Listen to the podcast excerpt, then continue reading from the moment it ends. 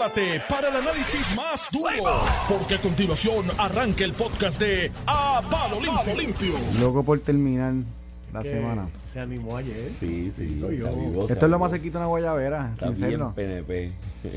y Ayer cogió palma. un- Eso cogió es camisa ayer campaña. Un booster ahí, cogí ayer, le pusieron una vacuna de refuerzo ayer. Sí, está. en Bayamón. Ay, padre.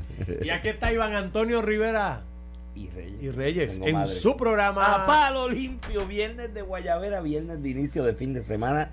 Estamos locos por comenzar. ¿Ah? Tú estás de polo. Sí, hoy, hoy es viernes de Guayabera, mis excusas, me voy a dar el memo yo mismo, pero hoy estaba en las de estar así, relax. Mahón, válido. polochel, tenis. Es más, no, fui- no voy para la oficina en chancletas metedeo y pantalones Porque cortos es grande. porque Muy bien. que hay que estar más cómodo para producir más. Los escucho. Un Dale, abrazo, suave por ahí, cuídate de mucho. semana. semana, que ganen todos. Ay, padre. De verdad que hoy juega Houston y Boston. Houston y Boston, mano. Hoy nos jugamos la vida. Esperamos ganar. Yo estoy moco, moco A mí no me caído. gusta- a Yo mí no estoy me moco caído ya. A mí no me gustan los séptimos juegos, mucho estrés. Entonces, si me da estrés, pues para bajar el estrés, como tú ves el juego, con alguna bebida espirituosa que te Espiritual. relaje. Y cuando vienes a ver, ver. mi hermano está muchacho. Mira, cuéntame, Iván. Belén, ¿Qué mira, temas pues, tenemos? Muchas cosas pasando. Este, se fastidió el plan de la aprobación del 1003 en Pero la- se dio ya por se dio ya por perdido o simplemente es que tienen que revisitar la medida. Yo creo que Escuché a José Luis Dalma esta mañana aquí, no lo vi tan optimista, ¿sabes? Con, Sí, con yo creo que hay uno eh, lo, lo que entiendo que va a hacer el senador es tratar de pedir a la Cámara que reconsidere eh, su medida para incluirle unas enmiendas que, que, el, que el Senado ha solicitado, eh, dirigidas básicamente a aclarar el tema de las pensiones. Este y eh, ellos no sesionan hasta el martes, así que hasta el martes tú no puedes tener una medida aprobada, mucho menos firmada por el gobernador. Y la Junta había dado un plazo hasta el viernes, pero eso, Eso de no los- ayuda, pero el- eso de los plazos yo Sí, el plazo de esos ¿Qué, qué van a hacer de aquí al martes? La cosa no está muy, la cosa no está muy, muy, muy cómoda que digamos. Hay bastante controversia alrededor del tema. Eh, levanta bastante crispación en distintos sectores a nivel de que mira la pelea interna que hay en el Senado, porque hay pelea interna en las dos delegaciones, la del Popular y del PNP. Aquí se juega el liderazgo Perluisi y José Luis Dalmau, los dos se están jugando su, su, su quantum de liderazgo. Eh, entonces, en, entre esas controversias, tú vienes con una carta que dice hasta mañana a las 2. Eso, es- eso es como tumbarle la pajita en el hombro. ¿A que no me tumban No, la pajita y- del y hombro? le, le- le echa, como tú dices, le echa gasolina Sí. ya a un conato que hay. Y dice, ah, Eh, pues no, pues no hago nada. Pero ya no podrá ser para hoy a las 2. no, será para Eh, martes o eh, miércoles si es. Procesalmente es imposible porque la próxima sesión de la Cámara es el martes, no se puede convocar para hoy. Será el martes y, y si complace a la Junta, da lo mismo si fue viernes o martes. No creo que cambie la noria, esperar tres días, cuatro días y atender las preocupaciones que han levantado para las enmiendas. Lo más, lo más divertido e interesante en todo esto para mí como que estudiante eterno de esta vaina de, de la política y especialmente en Puerto Rico, ¿no? Es que las excusas y fundamentos que se están utilizando para votarle en contra el proyecto 1003, que es disque no asegura las pensiones, disque no asegura los servicios esenciales, disque no asegura los chavitos de la UPR, que después hablamos de eso porque ahí hay otro eh, conato de mutín, aprovechando la vaina. Todos esos argumentos de por qué no voto a favor del 1003, porque crea una incertidumbre en la certeza económica de esos grupos o sectores administrativos. ¿Tú sabes lo que pasa si no se aprueba? Dejan la misma incertidumbre o peor. Sí, no, no. ¿Sabes?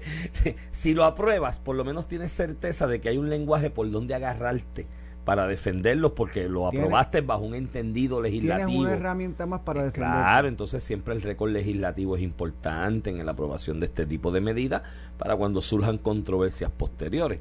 Pero si no apruebas nada, estás en la... Mira, si no apruebas nada, están en incertidumbre las pensiones, porque tú no sabes lo que va a pasar. Aquí nadie puede decirte a ciencia cierta qué es lo que va a pasar al final del camino. Lo que estamos haciendo Ten- es eh, tenemos los especulando. Tenemos los distintos Tenemos escenarios especulativos, porque como hemos hablado aquí en, en varias ocasiones, esto de la ley promesa, esta figura de la Junta, este proceso de Puerto Rico, que aunque se rige en muchas, en muchas vertientes por el, eh, por el Código de, de Quiebra Federal y la sección 9 de ese Código Federal, pero la realidad es que esa no es lo que se aprueba por Puerto Rico. Por Puerto Rico se aprueba algo distinto, que es la ley promesa, es un proceso sui generis que es un experimento jurídico que cada día pues irá avanzando y servirá de referente en futuras ocasiones para algún territorio que no tenga eh, la cobertura o que esté fuera de la, de la sección 9 del código de rentas del código de quiebra federal. Entonces, en ese proceso y pueden pasar varias cosas. Un, un panorama. La juez desestima la quiebra. ¿No? Pues la desestimé. ¿Y qué pasa si se desestima? Vienen los embargos a las cuentas los pensionados no van a cobrar. Es más, las miles y miles de demandas. El sistema judicial no va a aguantar. No va a aguantar. Los pensionados, el 8.5 que negoció el COR, que dentro de, ah, de, sobre, de, las pensiones de sobre 2.000. podrían dejar de recibir las pensiones. Podrían dejar de eh, recibir las pensiones. En un, litigio. En un litigio podrían dejar de recibir las pensiones, lo que sería nefasto. Aquí los pensionados no pueden vivir en su mayoría más de un mes. Eso es un posible escenario. otro escenario Ahí se fue a pique los chavos de la universidad que el tribunal decida reestructurarlo todo eh, sin la intervención legislativa y que sea un tajo más, más en grande. Cuyo caso, en cuyo caso o es lo mismo o sería más grande. Eh, Por eso. Pero podría ser un, un, corte más grande, porque puede venir un grupo, aunque sea pequeño, de acreedores que, que objete. Podría ser como pasó en el caso de Argentina y pues te doy podría ser el escenario que, que, no le no le corten pensiones pero pues está podría, ser el escenario que no le corten pensiones pero es lo, e, esa incertidumbre la tenemos hoy o sea esa incertidumbre es menor si se aprueba el proyecto, porque de alguna manera tú estás incluyendo lenguaje. Los de la universidad que se están desgarrando las vestiduras. No, esos son los más chavos que van a quedar. En el próximo presupuesto eh, tendrán un recorte, porque mírate la, la, discusión de la Universidad de Puerto Rico, es cuando yo digo, fíjate que la presidenta de la Universidad de Puerto Rico coqueteó, con apoyarlo, pero la presión es que... Bueno, ella dijo que lo, ella dijo ayer que lo que, apoyaba el plan. Y después se retractó un poquito. Bueno, pues si le formaron un revuelo allí. Ahí es lo que voy. Eh, es que eh, la dinámica que se da específica y en este caso en la Universidad de Puerto Rico es que tú no permites a sus a su liderato, ¿verdad? A su gerencia expresarse con honestidad porque el momento le caen encima y, es una cuestión de, mira, hoy en día la Universidad de Puerto Rico no tiene asegurado los 500 millones. De hecho, en la predicción van a perder de esos 500 millones como consistentemente le han hecho recortes en el pasado. Esa medida lo que garantiza es algo mejor de lo que no tienes hoy. Sin esa medida, lo que te toca el año que viene es peor. Entonces, y eso la, la, la, gerencia, cuando ves los datos, ¿verdad? Dice, pues déjame agarrarme de la certeza que tengo, a lo mejor de aquí a cinco años pasa algo. Hago, otra cosa, pero la misma idiosincrasia de la Universidad de Puerto Rico, que, que pararon unos recintos. No, todo está. Todos los. está, Ponce, de, lo que vi ayer, Ponce y Macao estaban detenidos, UPR pusieron ahí tres sillas en Mayagüez lleva como cinco paros. No, Mayagüez lleva el semestre completo, yo no sé allí lo que, lo que va a pasar. Allí, allí, allí es un cierre por todo, eh, ganas de no estudiar. Entonces, tienen certeza en el proyecto de por lo menos cinco años para tratar de reinventarse y tratar de hacer algo. Ahora no, si esos proyectos no se aprueban, pues vas a coger un palo para el año académico que viene. Digo, yo ayer estaba pensando esto en mi casa, de hecho creo que lo hablé con mi, con mi señor y yo dije, ¿sabes qué? A mí que la vaina esta de, de, de, de, los gobiernos tan grandes y tan intervencionistas en todo y que todo tiene que hacerlo el gobierno y que todo dependa de los chavos del gobierno, siempre es una idea que me da como piquiña, me da, me da rush, me da alergia. Yo no, yo, entre más pequeño sea el gobierno, entre menos intervención haya el gobierno, yo lo que quiero del gobierno es que me... Que, mira, mírate las cosas que, que, que uno espera del gobierno. Seguridad, para que no nos matemos unos a otros, ¿me entiendes? Que hay un cuerpo policía más o menos decente, que ahora mismo está bastante en precario, porque ¿cuántos policías hay? Sí, pues muy, mil. Aquí, la, seguridad, es más, no nos aquí no hay más asesinato y más muertes de las que hay y más violencia porque somos una sociedad más o menos decente, más eh, dentro de las dificultades y algunos, algunas excepciones. Aparte de eso, que es lo otro que yo quiero que el gobierno me... Ah, que la infraestructura esté ávida, que haya unas carreteras por las que yo pueda transitar de un lugar a otro sin matarme y sin tener que coger un relevo de, de yeguas o de carretas de burros, porque eh, puedo llegar más o menos en un vehículo de motor de un sitio a otro. Debería haber transportación colectiva, que es una operación perdidosa del gobierno, pero aquí no hay, así que eso no, ¿Qué más uno espera del gobierno? Pues ah, que haya iluminación, estén las calles alumbradas, esté el ornato de alrededor de donde uno vive y reside más o menos decente, que tú digas, mira, vivo en un sitio que da gusto entrar y llegar a mi casa. Esas son las cosas que uno espera del gobierno. Aquí no, aquí el gobierno interviene en todo. Y yo decía, mira, ¿sabes qué? Que no aprueben nada, de verdad. Que no aprueben el 1003, que se fastidie todo, que venga un golpe fuerte de la, de la Junta y que se y, voten que voten por lo menos 20 mil o 30 mil empleados públicos. Que los pensionados cojan el golpe que tengan que coger y que pase lo que va a pasar. Ah, va a sufrir la gente, pero después que la gente mire para los políticos que jugaron a... Porque yo me remito a lo que dije aquí hace dos días. Esto no tiene que ver nada, Ramón, con dólares y centavos y con ecuaciones económicas, ¿sabes? Esto tiene que ver con luchas internas en los dos partidos de liderazgo. Tienes en el Partido Popular un corillo que está en contra de la dirección de, de los que están oficialmente dirigiendo algunas de las ramas que tienen esa guerra montada. Y en el PNP, en el Senado, tienes a Rivera Char, que tiene siempre su lucha personal en contra de todo el mundo. Él no quiere a Pierluisi, no le tiene miedo tampoco, porque Maquiavelo dijo, o te temen o te aman. Si no te aman, procura que te temen. Pues no le tiene miedo, no le tiene cariño y tiene allí aquello agarrado y quiere dar instrucciones en una pendeta personal que dice si esto se fastidia, yo salgo ganando porque ese escenario que yo te pinto de que hay que despedir 20 mil empleados, que la Yupi tienes que cerrarle por lo menos 6 o 7 recintos, que by the way, paréntesis, yo lo cerraría porque están de más, pero tienes que cerrarle 6. ¿A quién afecta eso? A la imagen del gobernador. Y el tipo está apostando a eso. Esto se limita y es un gran acto de mezquindad que tú tengas el futuro de las finanzas del país, del fisco del país, que tengas el futuro de personas como los retirados en una incertidumbre y un vile y, en, y en vilo porque a ti te da la gana de meterle una piedra en el zapato electoralmente al otro. Es un acto de mezquindad. Ah, Entonces la gente no lo ve. La gente no lo ve. La gente compra el discurso populista. Si él está en oposición, el trabajo del gobernador es buscar su voto. O sea, si, si Tomás Rivera que lo que ha hecho es pedir unas enmiendas particulares, que creo que se, se, van a trabajar. Pero si no tienes ese voto, ahí es que tú tienes que ese liderato, el mismo liderato, ah, claro. el mismo liderato que te digo, tú puedes, tú puedes señalar que la delegación del PNP no están los votos, pero el que, hizo, el que hizo el acuerdo fue José Luis Dalmao con la Junta. No, y tiene más. Y él hace el acuerdo y tiene 12. Él, tiene, mira, más. Mira, mírate el panorama. José Luis tiene 12. Si Luis si le consigue 3, se aprobó. No, no. Si le consigue 2, sus 12 y 2, 14, se aprobó. Pero el, el, problema mayor lo tienes en la, en la misma delegación del partido. de hecho, creo que en este momento, Iván, creo que tienes más votos o los mismos votos en la delegación del PNP que en la del Partido Popular. A pesar de que es más pequeña. Y, a pesar de que es más pequeña y que el acuerdo lo hizo Dalmau. Y ahí se juega. el presidente del Senado porque hizo este acuerdo. Los dos se juegan en el liderato, eso es cierto. Pero, eh, y, te tengo que coincidir que se lo juega más José Luis Dalmau, porque tiene más votos. ¿No? Y, el, y, el, acuerdo, es, su, cuerpo, y es su delegación, su caucus. Sí, sí. Así que. Pero nada. Ah, y por el otro lado. quiera que no se dé el escenario. Por el otro lado, tienes en la ecuación a cuatro o cinco allí que están vestidos de negro. ¿Por qué rayo la mala costumbre de la bandera de Puerto Rico en negro? ¿Alguien me puede explicar eso? Lo, mira, eh, porque Iván, la bandera. Digo, yo, siempre he dicho: los más patriotas, los más patriotas, mi bandera, mi himno, todos los chulos cambian la bandera. Los más patriotas, Iván, no respetan ni la bandera. ¿Por qué la bandera es negro? Digo, a mí, paréntesis, a mí lo de las banderas también me, me guaya el maón, ¿me entiendes? No, no, a mí Las banderas son, las banderas son para, ¿tú sabes para qué eran las banderas? En, en, Europa ya antes de las naciones A mí me causa mucho orgullo la bandera y la bandera de los Estados Unidos. No, a mí la bandera, cada vez que la veo me, me, mira, a mí, a mí la bandera, lo del un la cuestión, eso no es, eso es inmaterial. Es como cuando veo la, la bandera del escudo, la bandera de Vega Baja, como que me da algo. No, yo mira, yo ni me acuerdo cómo es la de Comerío y que me disculpe José, a mí, mis amigos. Yo no me acuerdo cómo es la de Comerío, pero bueno.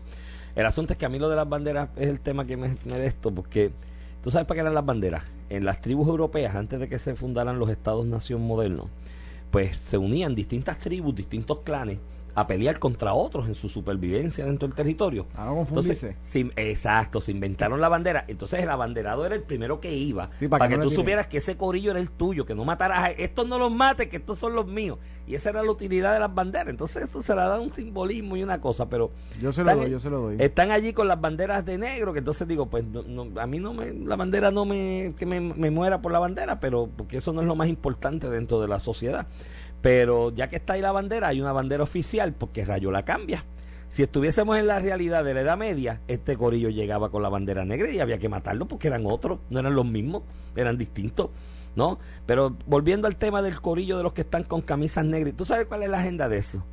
Esa es la agenda de las uniones y los sindicatos, que tú sabes lo que pasa con esa agenda de esas uniones y esos sindicatos, que las agendas aquí, después de la ley aquella 95, era la de la sindicalización de, de, de Pedro Rosselló. La ley 45. 45. Después de la, después de la sindicalización que promovió, que promovió Pedro Rosselló, que yo creo que fue un error, pero bueno, él algún día escribirá sus memorias. Yo no sé si él lo, ha mencionado en, en su retiro del error que se cometió con eso. Hizo algo que nadie, ni los constituyentes, ni el Partido Popular muchas administraciones, ni los PNP No, no le- eh, eh, implementaron que no hace sentido, que no se hace en el mundo, que es llevar el sindicalismo al gobierno. al gobierno, porque la intención del gobierno no es hacer, No es el- hacer capital no ni es que se capital reparten la lucro. riqueza. La- el sindicato se crea para enfrentar el capital. El ¿verdad? gran capital Teoría. que te explota. Acá el capital no es, no es capital, es el pueblo. Eres tú mismo, eres tú mismo contra tú mismo. Pero bueno, No, dime que las uniones han, han ayudado al gobierno. Dime algo grande. Esto lo trajo las uniones o esta gran. no, no, no han Eh, fastidiado. eh, y, y- Digo, y- lo ayudaron con los proyectos y John han tenido- y le consiguieron votos. Y los sindicatos en general, no solamente en Puerto Rico, en los Estados Unidos y en Europa,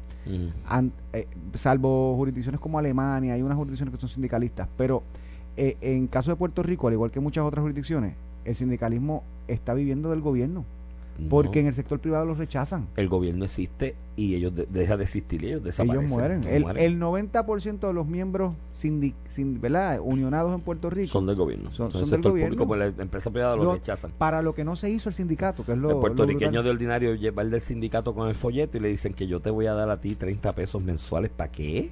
Pues, estoy- para que tú me negocies la legislación laboral, que voy a si tener la- que voy a tener 15 días de vacaciones, que voy a tener eso lo 12 de enfermedad, que me- o sea, para que tú me negocies Sí. que la legislación, porque es que eso fue parte de La- lo que y la gente saca cuenta y dice lo que 30 elimina el pesos mensuales, 30 pesos mensuales, 60 pesos mensuales, son muchachos, eso me da para mí para pagar la luz o el agua. Y, y la gente los rechaza. Pero allí están, tú sabes la- lo, lo que hay allí. Aquello es un corillo de los sindicalistas, que tú sabes cuál es la agenda de ellos. Que aquí muchos de los que tienen bonos, que hoy mismo el papel en Estados Unidos, de sea hedge fund, o sea empresarios y demás, que tienen el papel del bono de Puerto Rico, que vale hoy más o menos lo mismo que el, que el papel de baño. O sea que la clasificación de Puerto Rico en una de las industrias que clasifica es D. D tirando para D menos prácticamente. Y hay otra que recientemente tiró el informe y dijo, no, en Puerto Rico no lo vamos a clasificar porque hay un nivel de incertidumbre que esto no se puede ni clasificar. Pues esos sindicatos que están aquí, que después de la ley 45 se inyuntaron con sindicatos de allá, que son los que los financian, esos sindicatos allá tienen sus particulares peleas con empresarios y sectores capitalistas en Estados Unidos respecto a los cuales ellos tienen eh, movimientos sindicales en sus empresas. Entonces, avivan las huestes acá para fastidiar y para dilatar las cosas y para tener las cosas en vilo, para ellos decirle los de allá, decirle a esos patronos que son parte de multinacionales o de empresas que, que tienen bonos en alguna de sus inversiones o cartera de inversiones en Puerto Rico o que tienen papeles de bonos de Puerto Rico, para decirle, ah, si no bregas conmigo aquí, en este taller, yo tengo los míos allí en Puerto Rico, trancándote el bolo.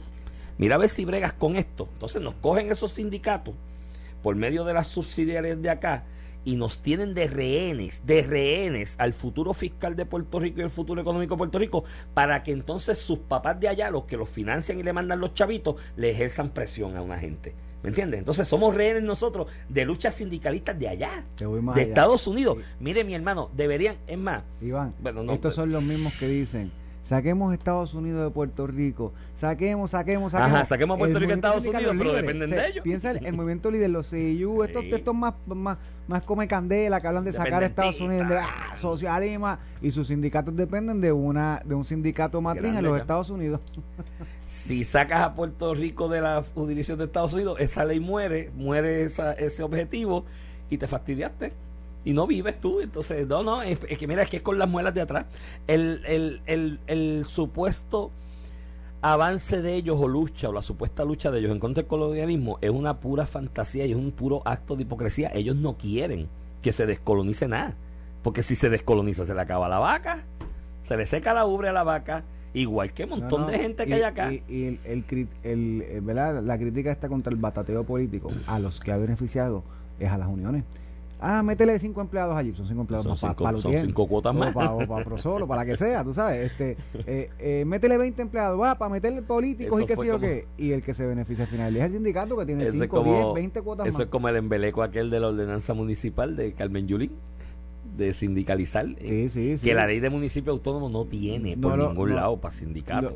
Reconoció algo por ordenanza municipal que no dispone la ley. Que no dispone la ley. yo creo que lo podía reconocer. Se, se creó una, una disputa Bueno. de yo no estoy obligado, pero yo voluntariamente pero, puedo- puedo- y- pero lo hizo, bueno, mira, que terminó haciéndole la campaña a Manuel Natal. Aproba, exacto, financiando la campaña Con de la Natal. cuota Y a Victoria Ciudadana. Todos también, los empleados del municipio de San Juan, que no necesariamente estaban con Manuel Natal. por No, eso no, es que yo. No, no, no necesariamente Manuel Natal. No necesariamente querían estar ahí.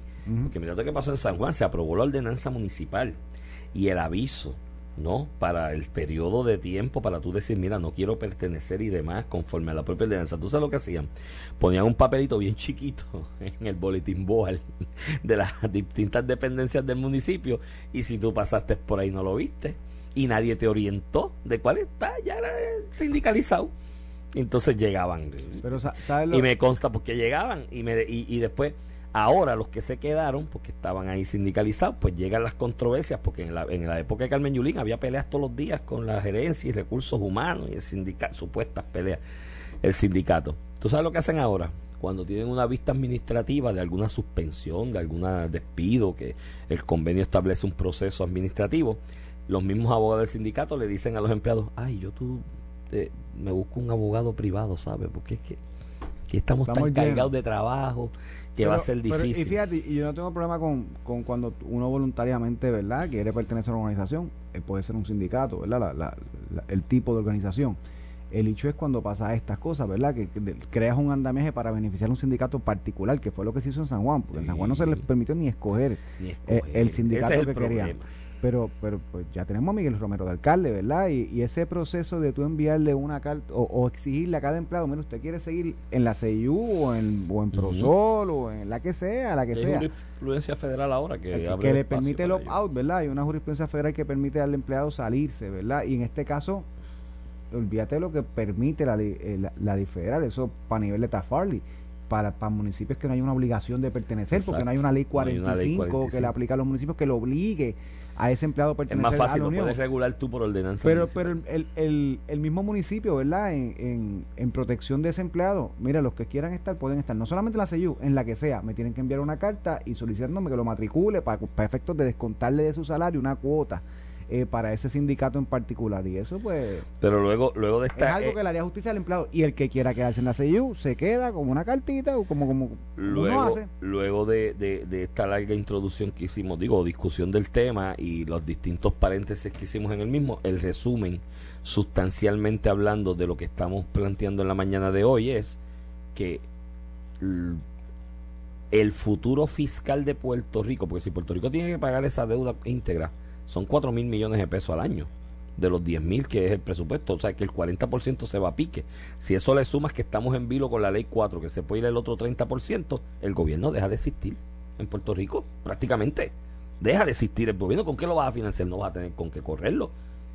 Ese, ese, ese es lo que estamos hablando. Y que ese riesgo se reduce a, ¿tú sabes qué? Ese riesgo que, que nos estamos tomando y esa incertidumbre se reduce a peleas internas, intrapartido, de personas que quieren sacarle el ojo al otro de su propio partido y de sindicatos que nada tiene que ver con que nada tiene que ver con Puerto Rico, que los están usando aquí de parapeto para negociar cosas allá en Estados Unidos. Así estamos en la colonia, a expensas de esas pequeñeces y esas boberías en una coyuntura histórica donde se debe definir el futuro fiscal del país por los próximos 20 o 30 años. Ese, ese es el resumen de lo que está pasando.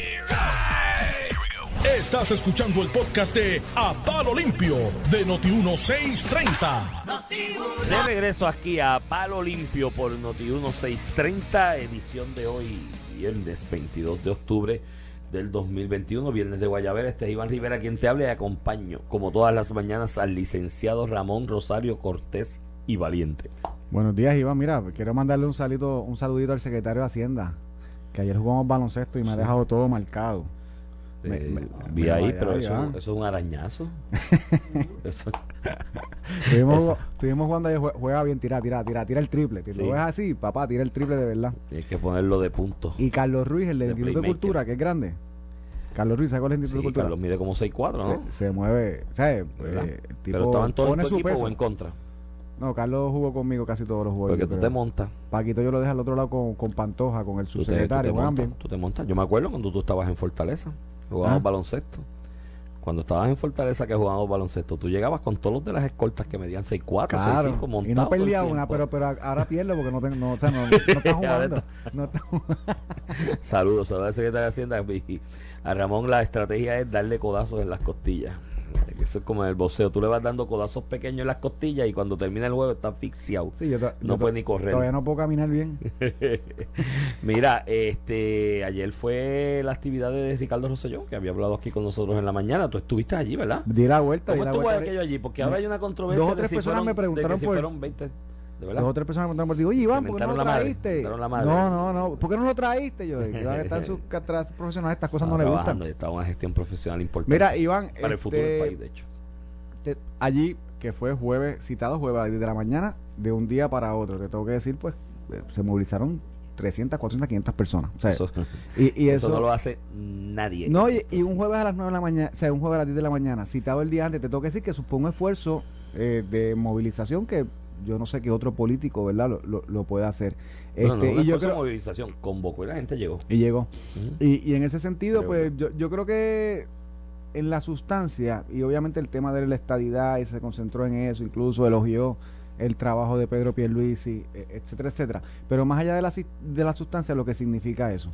Eh, significa que un puertorriqueño, cuando quiere venir, o un puertorriqueño, una persona que, que creció aquí, que ama Puerto Rico, puede venir a Puerto Rico cuando desee. ¿Por, por qué él no puede venir a Puerto Rico? Y habrá personas que no le guste su mensaje o su presencia, pues usted no va a donde él va.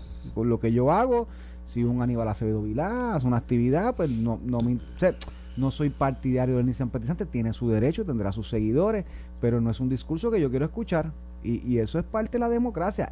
Imagínate cuando socialmente, porque no es ni el gobierno, cuando la sociedad determina quién entra y no sale a Puerto Rico. O sea, si, si cuando Rafael Cáncer Alegría, Miranda, Oscar Miranda, López, Miranda, Miranda. Miranda, perdóname, Miranda, Oscar López eh, cumplieron sus condenas, eh, la sociedad pudiera decir, no, usted no puede volver a Puerto Rico. Pues sería injusto en ese escenario también. Así que desde, el desde ese punto de vista, creo que como democracia, eh, la sociedad debe permitir esas cosas, aunque usted esté en desacuerdo con el mensaje particular.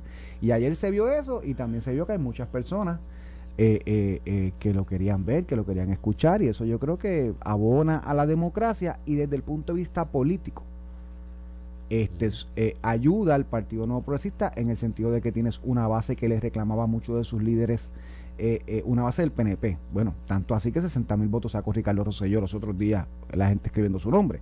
Tienes una base considerable del PNP, del movimiento estadista, que le da apoyo a esta persona, que muchos de ellos sentían apatía con lo que ocurrió dentro del PNP y, eh, con Ricardo Rosselló en el 2019 y que en la medida que él se inserte, hable bien del gobernador, hable bien del movimiento estadista, pues trae esas personas, ¿verdad? Las activas políticamente y eso es adición, ¿verdad? A lo que ya el liderato del PNP tiene hoy asegurado.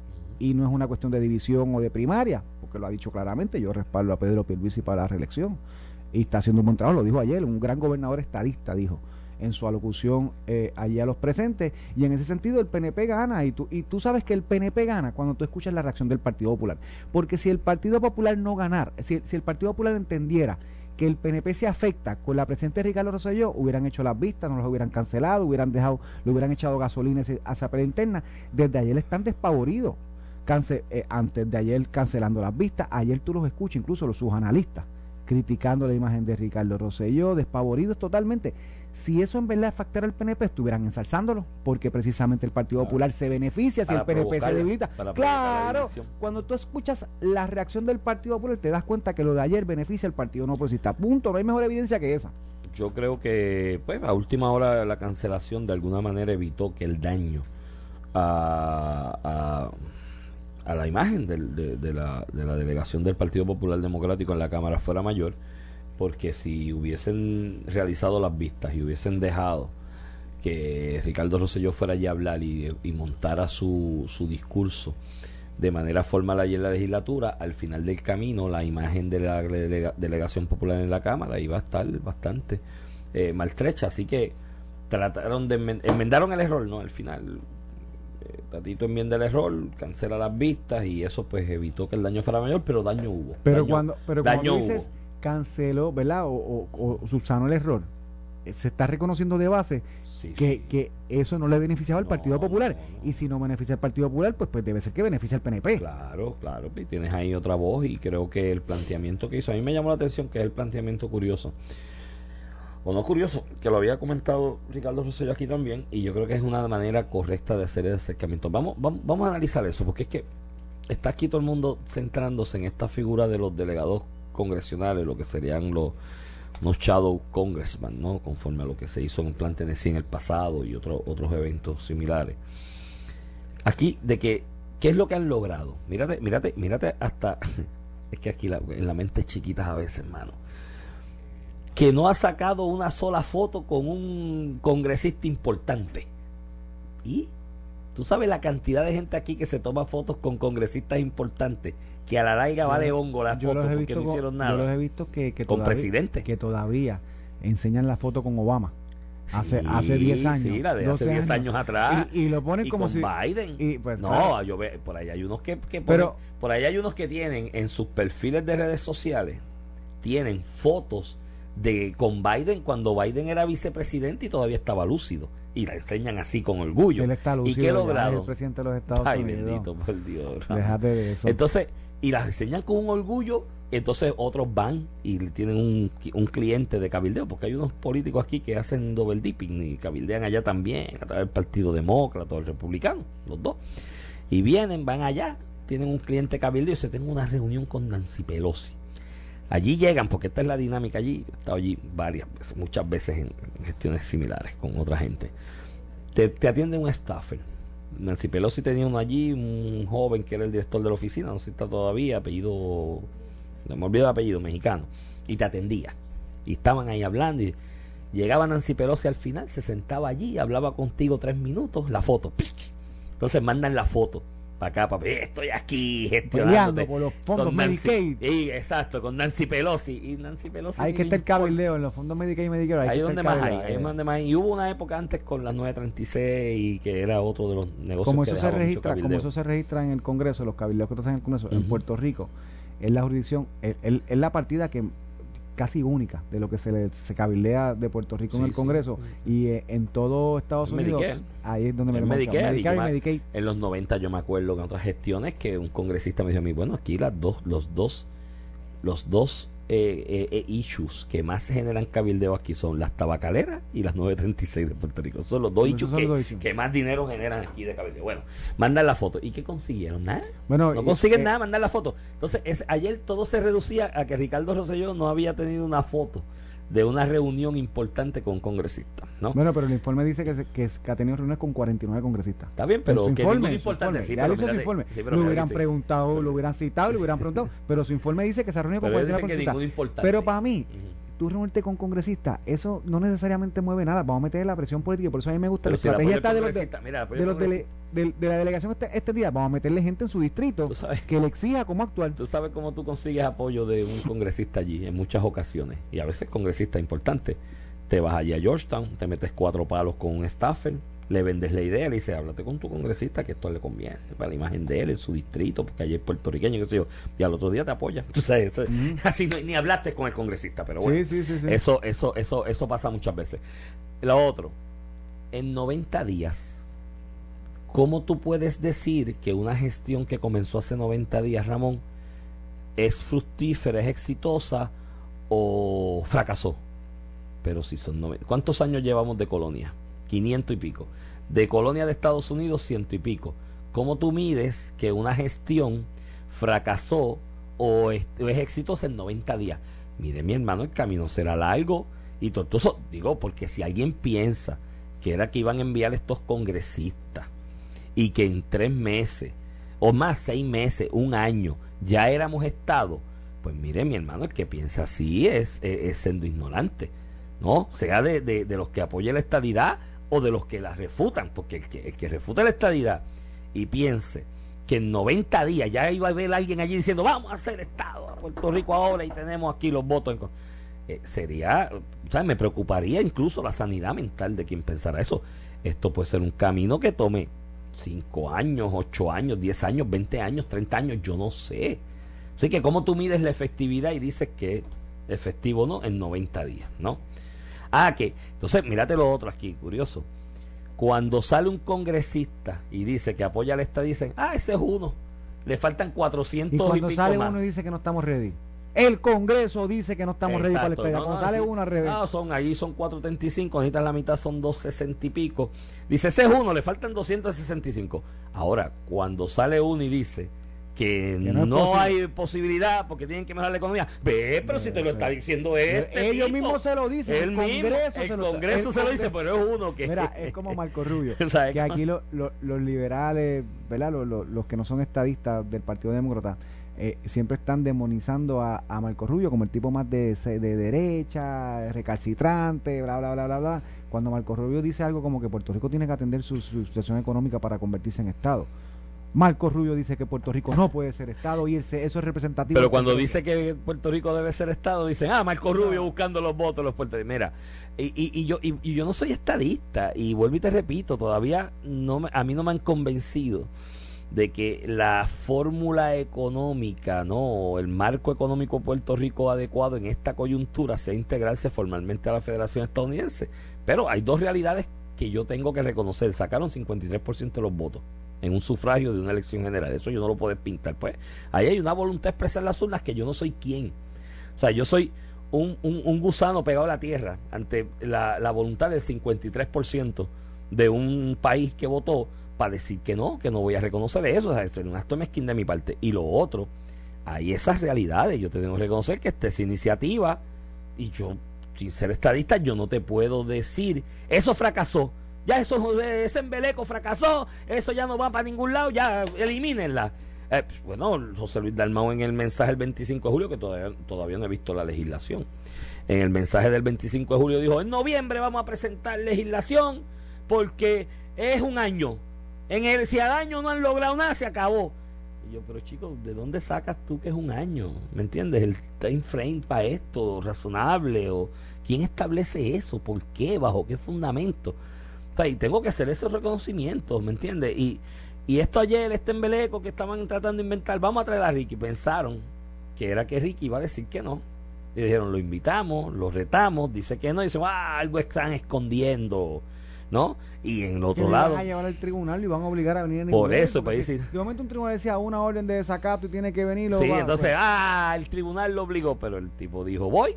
Dijo, voy para allá, aquí estoy, había, dale. había ofrecido videoconferencia. Ah, y le Eso- dijeron que eso- no. eso No, es aquí. Eso lo hemos borrado de la historia. Dijeron, es aquí, es Mira, aquí la ahí, cosa. Ahí está Carmelo, que se ha convertido en el defensor número uno, Ricardo Rosselló. No, Carmelo, mira, vino en. Gabanao hoy. Tú tienes reunión con Ricky, que está en Gabanao.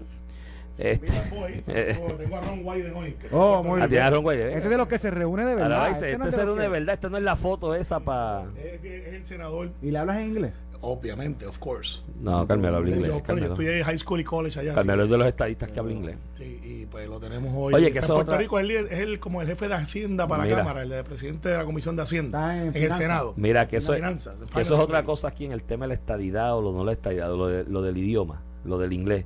Yo estuve ahora, este, este fin de semana que pasó, que estuve en Houston. Houston. Yo llego con la cara de mexicano que yo tengo, el saque que me siento, en todos lados me hablan español. Yo Sí, te- sí, ese- ese- el inglés, no, es realidad, esa es verdad. Es verdad, es como que, ¿Y de dónde tú eres? ¿De qué parte de México tú eres? No, Tú pareces hermano, de. Chihuahua. Yo tengo un Eh, primo sí. que parece de Chihuahua. Como No, no, no, muchacha. Y en el, en, el, en el parque me decían, vaya carnal, estamos aquí. En la- yo, no, mi hermano, yo no soy de Puerto Rico. Yo, yo tengo yo tengo ciudadanía americana. Y me decían, ajá, de antes, qué ventaja. Yo, sí, para ti. ¿Cuánto te costó? bien". ¿Con quién te casaste? Pero ese, ese es otro, otro tema también. Pero el asunto es que yo tengo que ser realista, que tú no puedes medir el éxito, porque si fuera a base de eso, Rubén Berrío, Fernando Martín, María de Lourdes, Juan Dalmao, a quien estimo, aprecio mucho, es de lo mejor que hay en la política de este país. De todos yo diría, ustedes son unos buscones fracasados, porque mira que han viajado a Venezuela, Cuba, Nicaragua, buscando apoyo para la independencia de Puerto Rico. Van allí, Cuba todos los años desempolva la misma resolución desde hace 30 años del Comité de los 24, llamado Comité de Descolonización, la presentan para hablar del caso de Puerto Rico, van allá, se reúnen y de eso van 30 años y la independencia no ha llegado. Y digo, papá, tú te estás robando No, los chavos y- también en esto, y porque ellos cobran sus chavitos no por esas gestiones. Es que ha perdido apoyo. O sea, la Exacto, independencia como fórmula Ese es otro hoy problema. es nada. O sea, eh, eh, Ese es otro problema. antes- Entonces, desde la oposición política, los libre asociacionistas, y me incluyo yo ahí. ¿no? Estoy, yo no me voy a, a decir que no estoy incluido. Hemos sido perezosos, hemos sido vagos, hemos sido deficientes en explicarle al país que hay una alternativa ahí. Y hemos sido deficientes y vagos y Pero, todo. Iván, y, y en, Y en el partido- tuya, tú siempre has dicho que es libre asociacionista y le explica. Ah, el claro. problema del Partido Popular es que los soberanistas que son libres No, no. le han ruido la palabra, no le explican No. y le hacen un daño a la palabra porque Claro. abonan al, al discurso de que Bueno, eso es malo y yo no he escuchado Popular. asociacionistas que hablan y dicen no, porque cuando lleguemos a la República Asociada, lo que es un disparate, eso no existe como concepto. Entonces, eso fue un invento aquí de Juan De Manuel Hernan- García y Pasalacua en los Hernández Colón 80. para salir del... eh, No, no, Pasalacua lo, lo zumbó y. Hernández Colón en el juego de piernas le sacó el, el calzo porque él piensa que perdió en, digo, pensaba que en paz descanse, pensaba que perdió en los och- en el 80 por eso. Eh, y entonces tienes la otra fase, de la otra cara de- del, del PPD, la otra facción del PPD, que es, mira, la del status quo. No adelantamos nada, vamos a apostar a que por antonomasia se va a quedar todo igual. Pero mire, mi hermano, usted no avanza. Esto, esto es como la bicicleta. Si tú no la estás pedaleando constantemente, llega un momento en que se te vira y te caes al piso con ella. Entonces, los estadistas han hecho eso. Ustedes han buscado 20.000 argumentos, han buscado el argumento de derechos civiles, han buscado el argumento de la igualdad. Oye, que cuidado con el concepto de igualdad. O sea, y esto yo lo he hablado contigo y lo he hablado aquí al aire. Tú meter en una sociedad de 5 socios, de 50 socios, un socio 51, que su poder de capital es una fracción de lo, del más pobre de pero, los su- 50 pero su socios. poder político es grande. Claro, el poder político Por la por la cantidad de congresistas, pero en, la fórmula económica, en la fórmula económica, es un riesgo también. Es más, de lo que tiene- es más de lo que tenemos hoy. Es una obligación, eh, pero hay- asumes una obligación que puede ser un riesgo económico para el futuro. En, el esta coyuntura. En el neto es más... En esta eso- coyuntura. Eso lo estudió el GAO ya. Estoy hablando de esta en el neto es mejor para Puerto Rico lo que Te tenemos tocan hoy. 5 mil y pico en impuestos y 7 mil en ayuda. Y 10 mil y pico en ayuda. 10.000 en Hay otros estudios que dicen 15 Pero anyway, Lo que pasa el- es que las el ayudas. es el- mejor para Puerto El Rico. problema de eso es que en las ayudas, pues Puerto Rico, yo no sé si la fórmula económica que hay que promover ahora es la del asistencialismo, porque Sí, bastante pero, tenemos. pero fíjate que en los, entre los programas, Iván, Mm. que nos discriminan, por darte un ejemplo, el PAN, en la medida que haya más fondos del PAN, tú creas un comercio más fuerte. Claro, no, Medicare y Medicaid. ¿Tú sabes cuántos médicos se nos van y hacen sus riquezas en, los en otras jurisdicciones de los Estados Unidos porque en Puerto Rico no le pagan lo justo? Bueno, Piénsalo, bien, piénsalo. bien, pero eh, hay médicos que se van por esa razón, Ramón. Pero hay médicos que se van porque salen a la calle y la calle está rota. Y salen a la calle y hay una oscuridad porque no hay iluminación suficiente que te pueden asaltar y no se sienten seguros. Salen a la calle y tienen 20 mil problemas. Esos son otros Este, problemas. Hay un sistema educativo y hay, y hay un Ah, montón de allá- médicos. es más allá de eso. Hay un montón de médicos con los que yo hablo que me dicen que se han ido porque van allá a pagar un montón de impuestos y a pagar, o sea, ganan, Iván, ganan más pero pagan más impuestos. ga- ga- ga- ganan más y por paciente, Iván. Es una cuestión sí. ridícula. Lo que Entonces, Medicare, Medicaid ellos- pagan en los estados. Pero cuando tú, hablas, cuando tú hablas con ellos, dices, mira, yo, yo podría ser chavos en Puerto Rico también y me sentiría mejor allá, pero estoy acá porque tengo hijos que educar y la educación acá es mejor, me siento más seguro, la infraestructura funciona, el gobierno funciona, en Puerto Rico no funciona. O sea que hay de todo. Pero en Ball Online, volviendo al- a lo mismo, y, después de este paréntesis, ustedes los estadistas con el concepto de la igualdad, con el concepto de lucha de derechos civiles, con, tal, con, la, con la lucha an- anticolonialista, han adelantado un discurso que hoy tiene apoyo en, en un por ciento significativo de la población, hasta el punto que en una elección general los tienen la mayoría de los votos. Los demás, los demás, lo que están apostando es a que se quede todo igual por antonomasia, porque no pase nada. Y eso es un acto de mezquindad para el país, porque el país está mal y la economía está mal y no podemos seguir en esta incertidumbre que la el colonialismo crea. Y entonces en eso ustedes se le han adelantado y eso es, una, eso es un hecho que yo tengo que reconocer. Y si la mayoría de la gente quiere eso, ¿quién soy yo para Eh, decir que no? Oh, y esa es la realidad hoy. Mira, Iván, con eso nos vamos a la pausa. Buen Nos fin de semana. Espero que Houston pierda dos juegos de corrido. Y Mano, yo si espero que ganen hoy, Te, lo porque yo- reconozco. te invito a un almuerzo el lunes. Yo espero que ganen hoy porque los lo, lo, de esto lo, Los juegos 7. a mí no me gustan. me A nadie le gusta. Bueno, nos vemos. nos vemos. Esto fue el podcast de A, A- Palo Limpio de Noti1630. Dale play a tu podcast favorito a través de Apple Podcasts, Spotify, Google Podcasts, Stitcher y notiuno.com.